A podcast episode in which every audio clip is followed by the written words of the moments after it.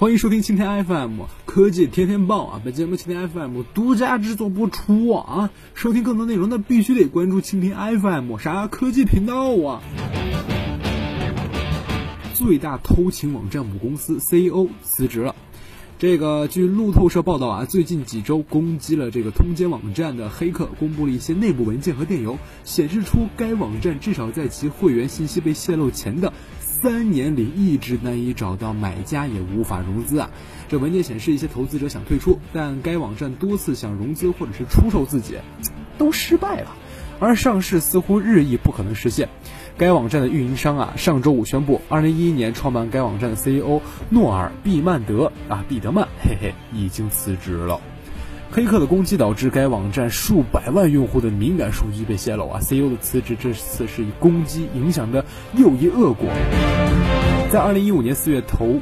资者的公开信中啊，私人控股的像这个 Avid Life 承认一些投资者施压，要求其提高流动性，以便他们能够出售股份。该公司称啊，将回购最多一千万美元的股票。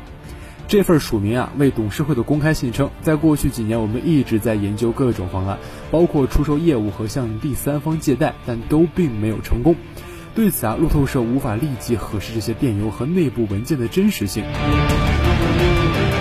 这次攻击可能会使 Avid Life 出售资产的价格会大幅下降啊，因为该公司可能会面临巨额赔偿的诉讼和重建电脑网络的挑战。上月啊，银行人士表示，数据泄露可能会给该公司带来末日情形啊，破坏任何 IPO 计划。多份邮件显示啊，毕德曼试图与巴里迪勒的 IAC Interactive 公司的高管进行并购谈判，但邮件显示 IAC 不想要。这对此啊，IAC 拒绝评论传闻和猜测。而 Wade Life 在四月曾表示啊，考虑在伦敦上市，寻求十亿美元的估值。但该公司的高管认为啊，欧洲的投资者可能更理解有争议的业务。邮件显示啊，毕德曼在五月份与其他的像首席执行官克里夫勒纳进行了非正式接触啊。勒纳建议啊，他在纳斯达克借壳上市。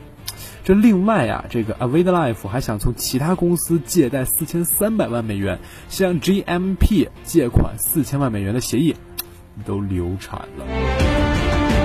好的，以上就是本期的科技天天报。至于爱老婆，那一定不要去这种网站啊，坑死个爹了。